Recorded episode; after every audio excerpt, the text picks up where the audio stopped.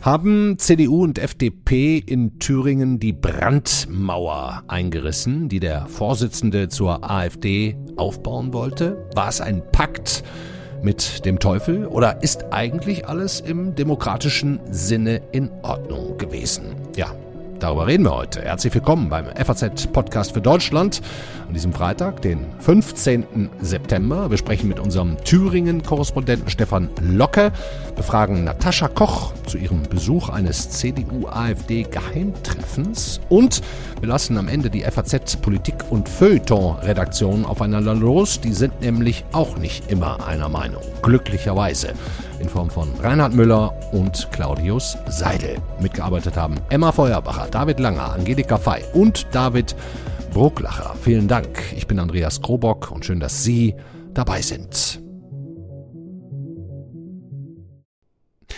Bevor wir anfangen zu diskutieren, ob und welche Grenzen es für Parteien gibt, mit der AfD zusammenzuarbeiten, in welcher Form auch immer, sammeln wir doch erstmal die Fakten ein, was da gestern eigentlich im Thüringer Landtag genau passiert ist. Zwischen CDU und AfD und auch der FDP. Die kommen ja gerade ein bisschen weniger vor in der gesamten Berichterstattung. Schalten wir also schnell zu unserem FAZ-Korrespondenten für Sachsen und Thüringen. Und ich sage, Hallo, Stefan Locke. Ja, hallo, guten Tag. Stefan, erklär uns doch erstmal die Situation. Denn eigentlich gibt es ja in Thüringen eine rot-rot-grüne Landesregierung unter Bodo Ramelow. Wie kommen denn jetzt die anderen so in die Schlagzeilen?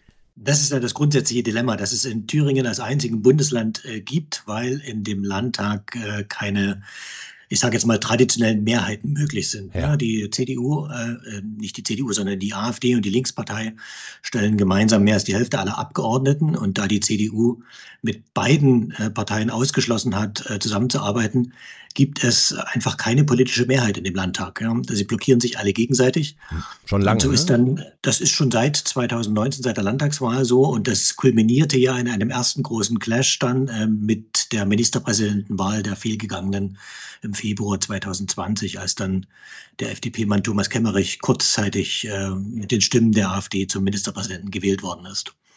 Und das ist im Grunde das Grunddilemma, was sich seitdem durchzieht. Es hat also keine Partei eine Mehrheit. Es ist eine rot-rot-grüne Minderheitsregierung gebildet worden, der fehlen vier Stimmen, äh, die sie wahlweise mal von äh, der CDU, mal von der Gruppe der FDP oder auch vier fraktionslosen Abgeordneten, die es ergibt, bekommt.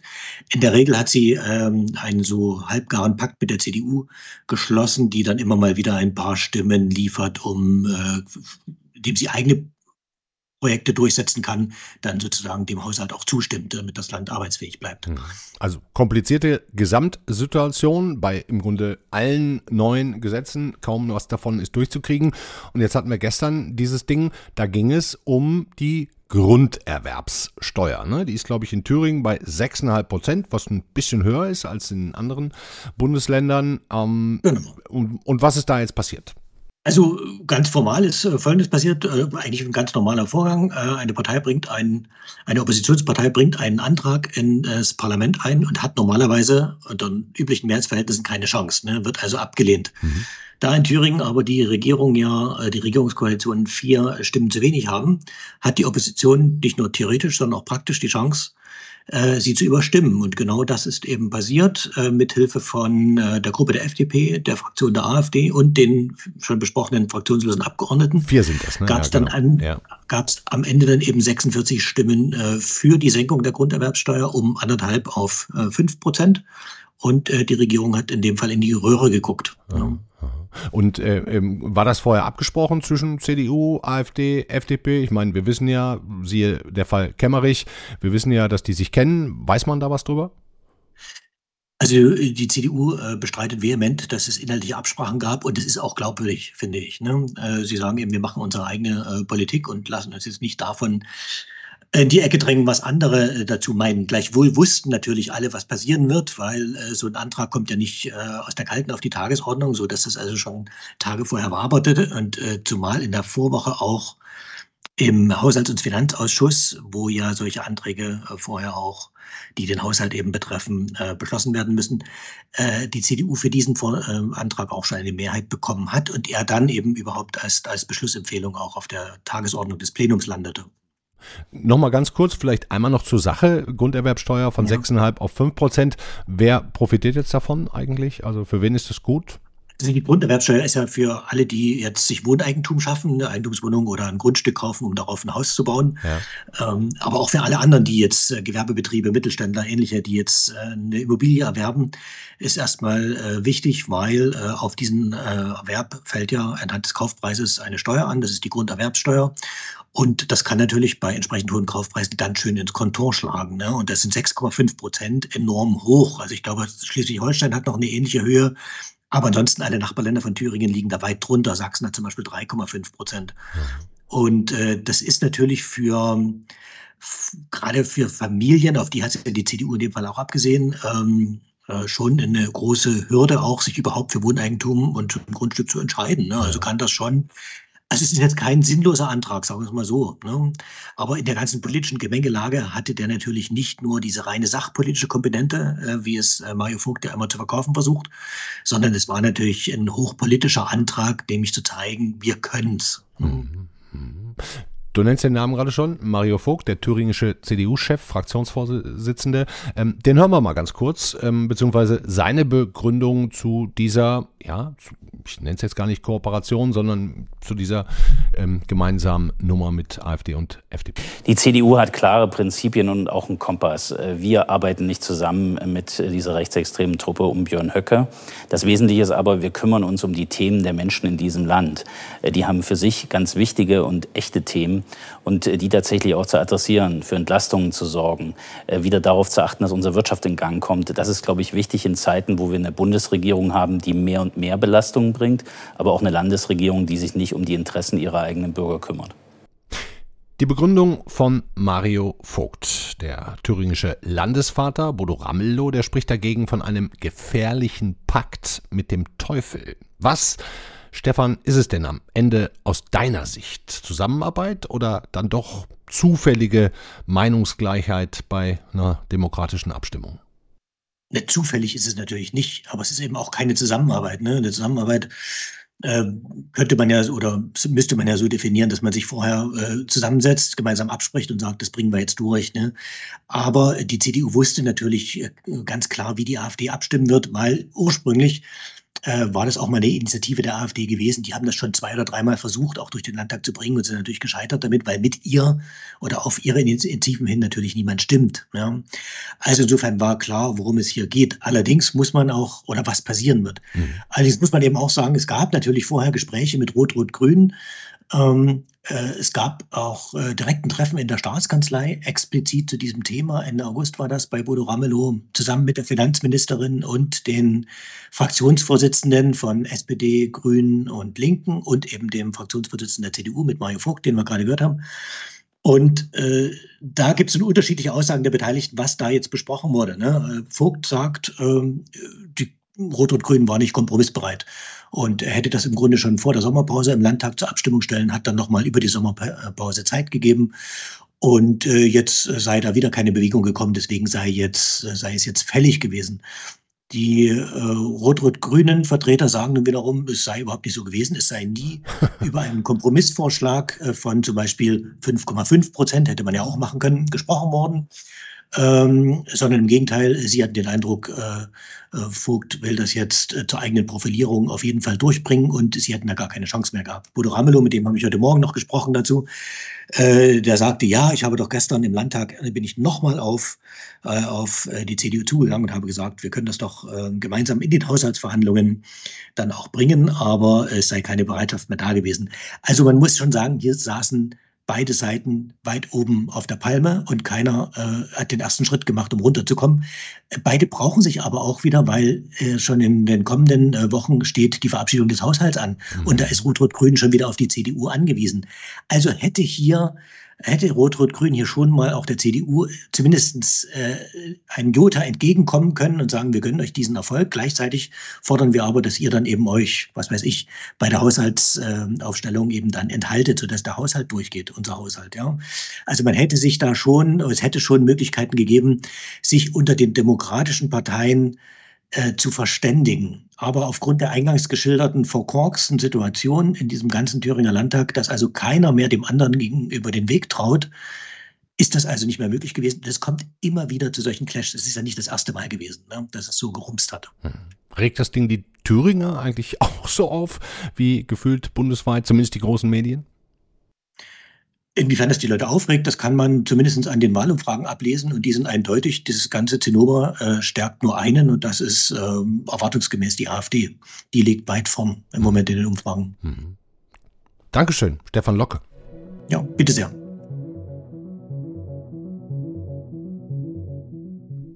Der Kollege Stefan Locker hat uns auf Stand gebracht, um was es in Thüringen genau geht. Und Sie, liebe Hörerinnen und Hörer, Sie müssen selbst entscheiden, wie Sie damit umgehen. Bevor wir aber gleich ein internes FAZ-Streitgespräch führen mit Claudius Seidel und Reinhard Müller, müssen wir nochmal die Brandmauer der CDU zur AfD etwas genauer unter die Lupe nehmen, beziehungsweise ob wirklich alle aus der CDU die Worte von Chef Friedrich Merz so ernst nehmen, dass bei irgendeiner Kooperation mit der AfD sofort ein Parteiausschlussverfahren droht.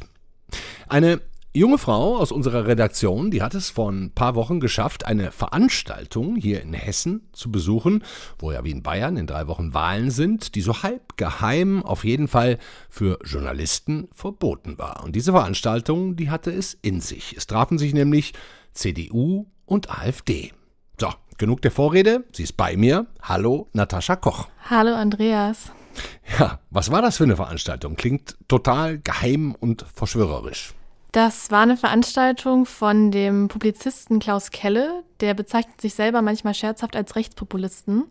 Und der hat äh, der Früher Bildredakteur, glaube ich, gewesen. Oder Früher so, ne? Bildredakteur, ja. Fokus auch, heute hauptsächlich auf seinen eigenen Blogs unterwegs.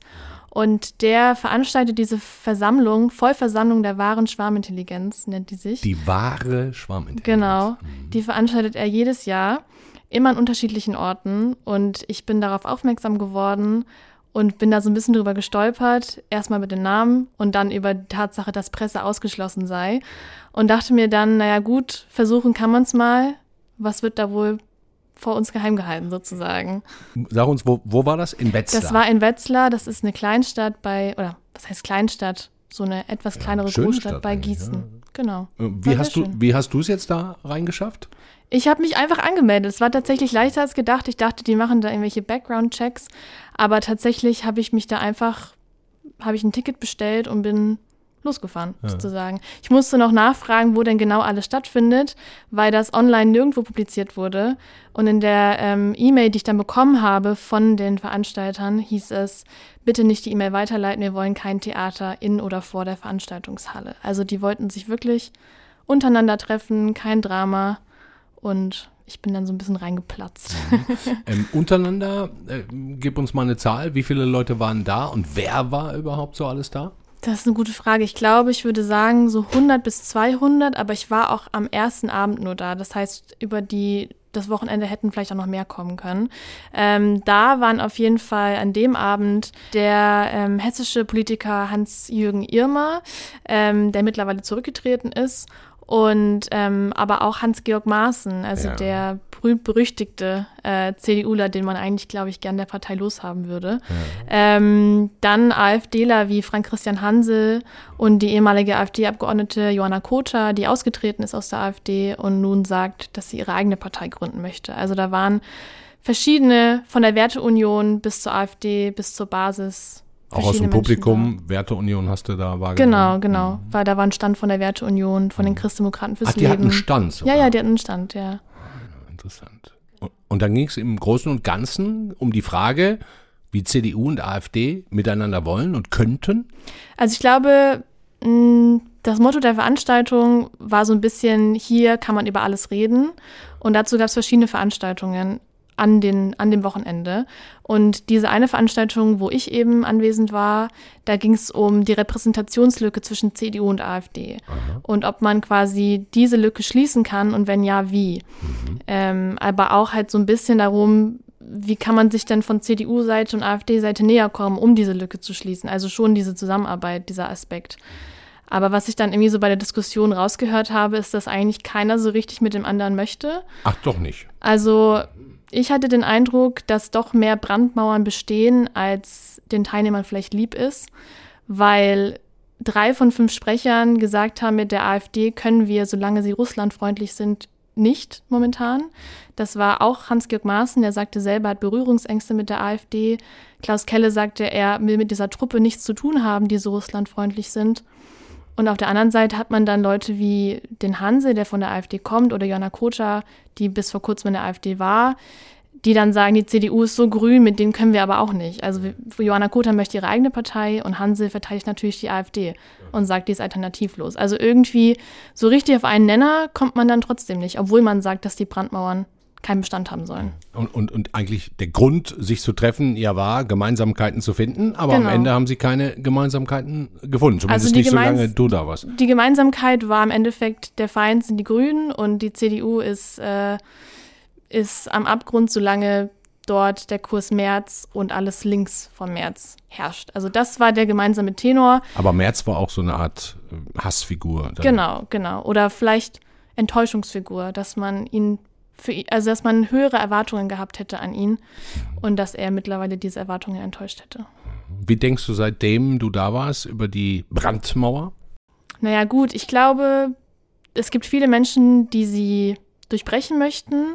Aber ich glaube, dass auch einfach sehr viele Strömungen innerhalb dieser, dieser Menschen, die so rechts von März stehen, ähm, dass es einfach sehr, sehr viele Strömungen gibt und sehr, sehr viele unterschiedliche Meinungen. Ich habe mit einem vor Ort geredet, der sagte mir, er ist noch CDU-Mitglied, er war lange Unterstützer der CDU, ist lange Transatlantiker gewesen, sagt aber jetzt, dass er Putin gut findet. Und dann frage ich mich irgendwie, naja gut, du sitzt da in einer Veranstaltung mit lauter Leuten, die sagen, mit dem russlandfreundlichen Teil der AfD möchten wir nicht kooperieren. Hm.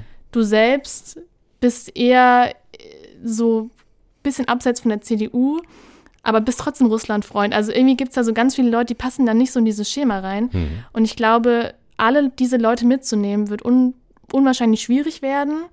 Deswegen könnte ich mir vorstellen, dass irgendwie sich diese Strömungen auch abspalten so ein bisschen. Also wenn jetzt Johanna Kota sagt, sie ist in Gesprächen, eine neue Partei zu gründen und Sarah Wagenknecht das Gleiche tut, was Kota auch begrüßt, ähm, dann spaltet sich das ja immer weiter auf und irgendwie so eine richtige Kohäsion gibt es da, also die fehlt dann irgendwie in der, in der Konstellation. Hm. Dankeschön, Natascha Koch. Gerne. Wie hat der Kollege Locke zu Beginn gesagt, was in Thüringen zwischen CDU und AfD passiert ist, war weder zufällig noch Zusammenarbeit, also irgendwas dazwischen. Und dieses nicht so richtig greifbare dazwischen ist natürlich auch der Grund für viele Diskussionen, auch hier intern bei uns in der FAZ. Ich kann Ihnen ja an dieser Stelle ohnehin mal ein bisschen äh, Werbung für unsere gelebte Meinungsvielfalt und für unsere vielen Streits im Haus machen. Sie werden bei uns jederzeit und direkt nebeneinander die unterschiedlichsten Meinungen zu ein und dem gleichen Thema lesen und hören. Ist, glaube ich, in Deutschland in dieser Diversität ziemlich einzigartig. So, jetzt legen wir aber los genau deswegen habe ich mir die beiden Kollegen Reinhard Müller aus der Politik und Claudius Seidel aus dem Feuilleton eingeladen, in der Hoffnung und dem Verdacht, dass die beiden sich vielleicht bei dem Thema nicht ganz einig sind, aber trotzdem natürlich miteinander auskommen. Claudius Seidel, ich sag's dazu, ist uns aus Berlin zugeschaltet. Reinhard Müller sitzt bei mir hier im Studio und ich hoffe, das klappt jetzt gut zusammen. Deswegen erstmal Hallo, grüß Sie beide. Hallo. Grüß Gott schon mal funktioniert, ist gut. Können wir vielleicht mal vorab kurz die Positionen abklären? Was war's? Normaler demokratischer Vorgang oder Pakt mit dem Teufel? Es war ein demokratischer Vorgang, wie in Parlamenten recht häufig passiert. Natürlich mit dem Hintergrund, dass dort eine Partei sitzt, deren Landesverband, und zwar gerade dieser Landesverband, als rechtsextremistisch und zwar gesichert eingestuft wird und vor dem Hintergrund, dass es ein selbsterklärtes Kooperationsverbot des CDU-Vorsitzenden gibt, wenn man genau hinguckt. Ja. ja, genau. Darüber kann man auch streiten und den Begriff so oder so auslegen. Andererseits ist es eben so, dass in vielen Kommunen, wenn wir mal unten anfangen, Demokratie von unten, alle Parteien schon gemeinsame Sache gemacht haben mit der AfD ähm, sogar mit der NPD teilweise. Es wurde ja auch schon mal ein NPD-Bürgermeister gewählt. Als es dann rauskam, hat man es versucht wieder zu bereinigen. Mhm. Äh, was darauf hindeutet, dass dort an der Basis ähm, doch die Sache im Vordergrund steht. Interessanterweise, selbst bei krassen politischen Differenzen, es ging sogar zwischen Links, geht von Linkspartei bis NPD, wenn man so will, im Einzelfall.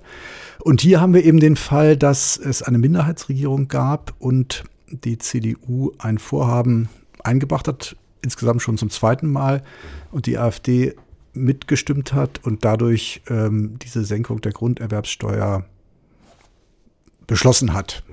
Ähm, insofern Legitim, ja kein, also mhm. absolut äh, insofern ein normaler demokratischer Vorgang ähm, und keine Zusammenarbeit. Das hat ja Herr Locke auch als unser kundiger Landeskorrespondent klargestellt. Es gab keine Absprachen, keine Pläne. Natürlich ein Vorlauf, ähm, und natürlich ist das immer auch eine heikle Sache, wie wir in den Reaktionen sehen, aber gewiss äh, kann es da dazu durchführen, um das gleich mal als These in den Raum zu stellen, dass sich die CDU jetzt jeglicher eigener parteipolitischer, programmatischer Vorstöße enthält oder wenn sie eben von der Regierung nicht aufgegriffen werden, selbst verstummt, weil sie sonst andere und dadurch eben auf eigene Politik verzichtet. Also die Frage ist sozusagen, macht man das oder macht man sich so vor der AfD abhängig, dass man selbst sich lebendig begräbt. Mhm. Dankeschön. Reinhard, lieber Claudius Seidel, Sie haben sicherlich aufmerksam zugehört. Würden Sie zustimmen ja. oder sehen Sie es anders? Naja, ich sehe es anders, nicht in dem Sinn, dass ich es gegenteilig sehe, sondern dass ich es aus einer anderen Perspektive betrachte. Ich glaube, es war ein ganz, ganz krasser Fehler, von dem nur die AfD profitieren wird, weder die CDU noch die anderen Parteien, die sich jetzt so sehr empören. Beide werden verlieren. Ich hoffe trotzdem, dass diese, dieser ganze Vorgang, wenn der Rauch sich verlegt wird, produktive Effekte haben wird. Warum es ein krasser Fehler war, war meiner Ansicht nach nicht nur der Akt, sozusagen das des Einbringens dieses Gesetzes im Bewusstsein, die AfD wird zustimmen und dann haben wir den Salat, sondern die Begründung durch den Thüringer CDU-Vorsitzende, der nämlich den ganzen Vorgang damit begründet hat, man sei eben nahe beim Volk und weit weg vom Parteiengezänk, man wisse, was das Volk wolle und deswegen habe man genau so abgestimmt. Das heißt aber nichts anderes als, dass es in der Wahrnehmung der Leute in Thüringen und über Thüringen hinaus ungefähr so wahrgenommen wird, dass man sagt, okay, die AfD weiß eh, was das Volk will und jetzt weiß es endlich auch die CDU. Man zahlt mit dieser Begründung aufs Konto der AfD ein und nicht aufs eigene. Und natürlich werden all die, die jetzt sozusagen ihre Empörung, äh, ihre moralische Abscheu äh, mit größter Leidenschaft äußern, auch darauf einzahlen, weil es sozusagen das gewohnte Ritual ist. Deswegen glaube ich, dass eben alle verlieren werden, bis auf die AfD, der nicht nur durch den Akt der Abstimmung, sondern durch die Begründung gewissermaßen wieder weitere Legitimität äh, zugespielt oder zugesprochen worden ist. Warum ich glaube, dass es möglicherweise trotzdem produktive äh, Effekte haben wird, dann deshalb, weil ich irgendwie den Eindruck habe, ohne es hundertprozentig begründen zu können, dass der, wie soll ich sagen, die rein moralische AfD-Bekämpfung, dieses mit diesen dummen, bösen, hässlichen Leuten spricht man nicht, man nimmt sie nicht wahr, man argumentiert nicht mit ihnen, man ist sich zu fein für diesen Trash. Diese Begründung ist meiner Ansicht nach an ein Ende gekommen und das ist gut so, weil es die, diese Art mit ihr umzugehen hat 0,0 gebracht, außer dass die Ergebnisse steigen und steigen und steigen. Das die sehe ich übrigens ganz genauso. Aha. Sehen wir bei den genau. Freien Wählern in Bayern ja auch gerade. Und also, ähm, die Taktik müsste meiner Ansicht nach jetzt sein, lassen Sie mich nur das noch kurz sagen, sonst vergesse ich es. Andersrum, politisch, sie wirklich politisch zu bekämpfen, das aber mit voller Wucht. Das mit voller Wucht. Sie der Inkompetenz, der Dummheit und so weiter, der, der des Zynismus all das kann man ihnen vorwerfen und mit all dem wird man hoffentlich mehr Erfolg haben als sozusagen mit, indem man sich für moralisch überlegen erklärt. Hm. Erstmal bin ich dankbar, dass Herr Seidel nochmal darauf hingewiesen hat, wir betrachten es innerhalb der Zeitung jedes Problem eigentlich womöglich aus unterschiedlichen Perspektiven. Und es ist eben nicht so, da würde ich Andreas Koburg leicht widersprechen, dass wir einfach irgendwie beliebig viele Meinungen nebeneinander stellen, sondern es sind eben wohl fundierte aus unseren jeweiligen Perspektiven ja. Ergänzungen. Aber ich will, ich will ja auch sagen, es gibt keine Zeitungsmeinung an sich. Wir haben keine es gibt Strom sozusagen und äh, ja. genau. Und ähm, ich glaube nur, in der Tat, die Begründung ist fragwürdig, aber die äh, in der Sache, man könnte ja auch argumentieren, wir wollen doch, äh, die, auch in Thüringen wird, würde ich erstmal unterstellen, Politik für das Land gemacht in der Sache. Und ich könnte eben auch fragen, ja, äh, da muss sich eben auch der Ministerpräsident der Minderheitsregierung fragen lassen, warum hat er es verhindert? Wenn er es will oder wenn er es nicht will, muss er sagen, warum? Was ist der Preis? Also man müsste, könnte auch sachlich argumentieren und fragen, ja, soll jetzt alles blockiert werden? Soll vielleicht auf die FDP, die sich jetzt ja auch fein zurückhält, ähm, soll die auf Vorschläge verzichten? Und was ist gut fürs Land? Es haben ja auch schon einige Staatsrechtler mit Blick auf Kommunen gesagt, also es, ähm, es gibt auch eine Pflicht, äh, unter Umständen zusammen, eine Pflicht zur Organtreue.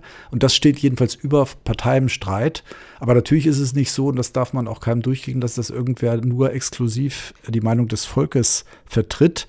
Wer letztlich gewinnt, ähm, das ist in der Tat nicht ganz leicht zu sagen. Die AfD muss jedenfalls mit Sachpolitik, glaube ich, bekämpft werden. Und es muss auch nicht alles, was die AfD macht, so hochgezogen werden. Ich erinnere an diese Debatte Niederlage Deutschlands, Befreiung feiern oder Klar. nicht feiern.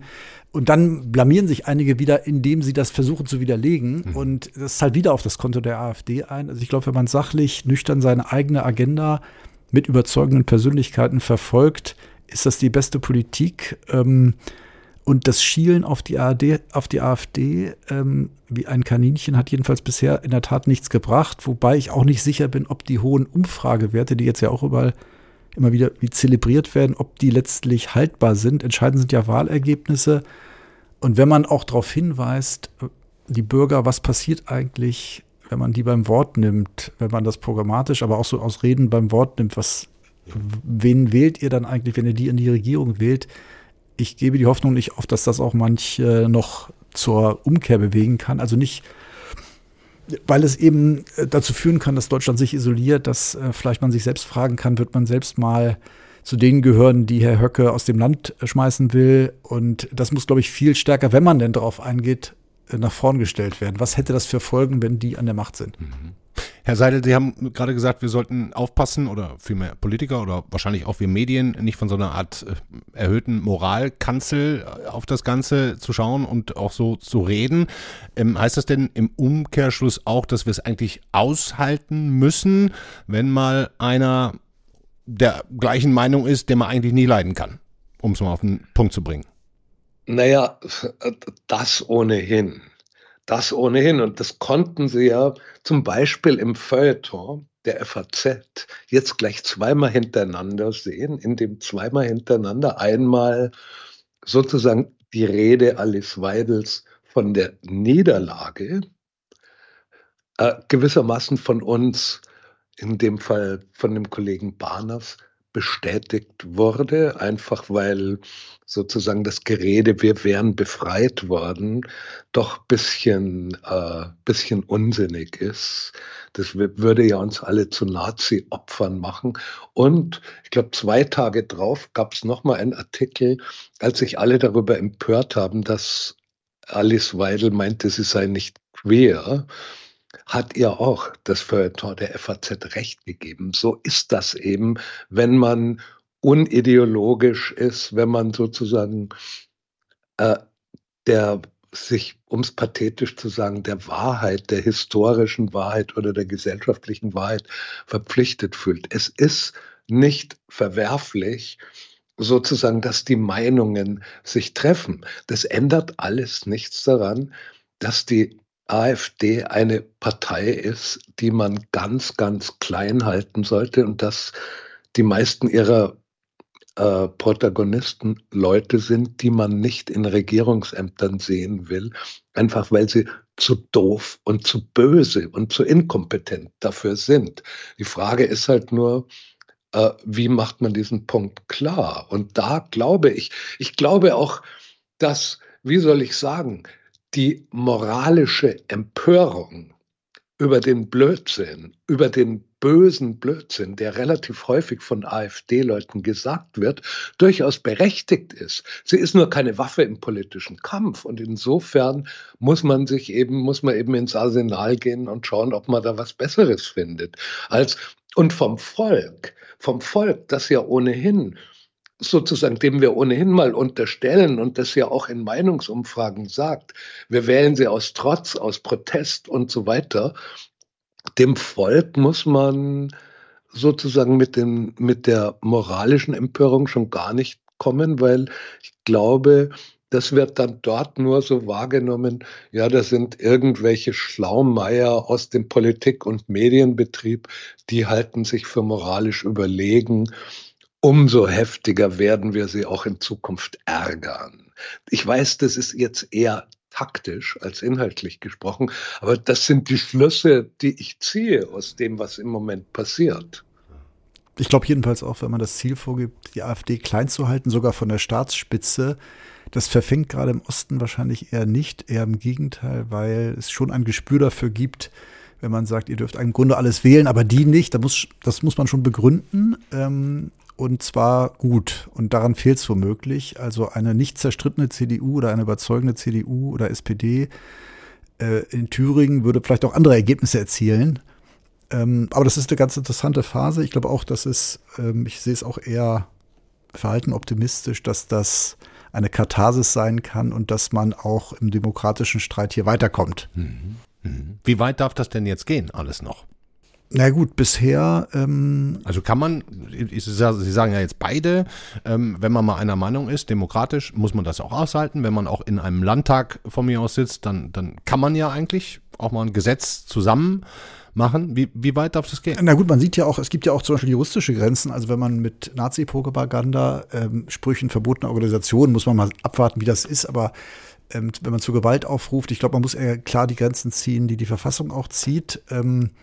Und sich mit den Leuten auch auseinandersetzt. Aber wie gesagt, man muss sie auch nicht hochschreiben oder hoch äh, als Politiker auch ähm, übertrieben aufbauen. Wir reden aber auch schon wieder drüber. Das wär, ja, ja. Ja dann Herr auch Krobuck, kontra würde, kontraproduktiv. Entschuldigung. Ja, gerne, Herr, Herr Krobuck, ich würde eher Ihnen als dem Herrn Müller widersprechen, insofern als es in einem Landtag nicht um Meinungen geht. In einem Landtag geht es um Politik und Politik ist immer auch Strategie. Das ist nicht einfach, oh, wir sind uns einig darüber, dass eins und eins zwei ist oder so. Mhm. Und da ist dann doch schwer die Frage, ob äh, die Höhe der Grunderwerbsteuer wirklich das Ding ist, auf das man es ankommen lassen sollte. Also äh, das Bauen ist teuer, das wissen wir alle äh, Grunderwerb ist teuer, nur dass es ausgerechnet die Grunderwerbsteuer sein soll und nicht die extrem hohen Baukosten und die extrem hohen Zinsen, das ist nochmal die ganz andere Frage. Also in der Aussage der CDU, indem wir die Grunderwerbsteuer senken, tun wir einfach das objektiv Richtige, damit die Leute sich Häuser äh, wieder kaufen können und nehmen dafür sozusagen die Zustimmung von Beelzebub in Kauf. In dieser Aussage steckt meiner Ansicht nach, wenn man sie auf ihren, auf, ihre, auf ihren ökonomischen Kern zurückführt, eben doch ein Stück Heuchelei. So wichtig ist die, und entscheidend ist die Grunderwerbsteuer nicht, dass man nicht doch länger hätte verhandeln können mit den anderen Parteien über einen Kompromiss. Ja, wobei, genau, es ist schon interessant, was jetzt als nächstes kommt. Ähm, es sind ja manchmal in der Tat nicht ganz so groß aussehende Fragen und wie es jetzt weitergeht, das wird ja schon ganz spannend sein. Also wer jetzt wen vor sich hertreibt und man kann sich ja vorstellen, dass das nicht der letzte Fall bleiben wird. Hm. Meine Herren. Gott sei es geklagt. Ich, ich danke Ihnen beiden sehr herzlich. Wir haben jetzt eine gute Viertelstunde miteinander gequatscht. Wir könnten auch noch weiterreden. Ich bin sehr froh, Herr Seidel, dass Sie auch mir mal äh, widersprechen.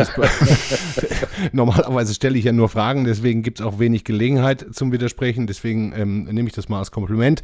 Wünsche Ihnen beiden ein sehr schönes Wochenende. Dankeschön fürs Dasein und bis zum nächsten Mal. Vielen Dankeschön. Dank. Darf ich noch was sagen zu, dem, zu unserem Grundsatzthema kurz? Ja. Ich finde, in dem Moment, wo man seinen Kopf anstrengt, um ein schwieriges Problem zu greifen, zu analysieren, auf den Begriff zu bringen, geht es eigentlich gar nicht mehr um Meinungen. Ne? Geht es gar nicht um die Verschiedenheit von Meinungen, sondern um die gemeinsame Anstrengung, äh, die Sache gedanklich, politisch in den Griff zu bekommen. Auch deswegen war es mir schon wieder ein Vergnügen. Danke, Ja, wunderbar. Danke für die Einladung. Ja, bis Deswegen sind wir hier. Wunderbar. Tschüss. Tschüss, schönes Wochenende. Ciao.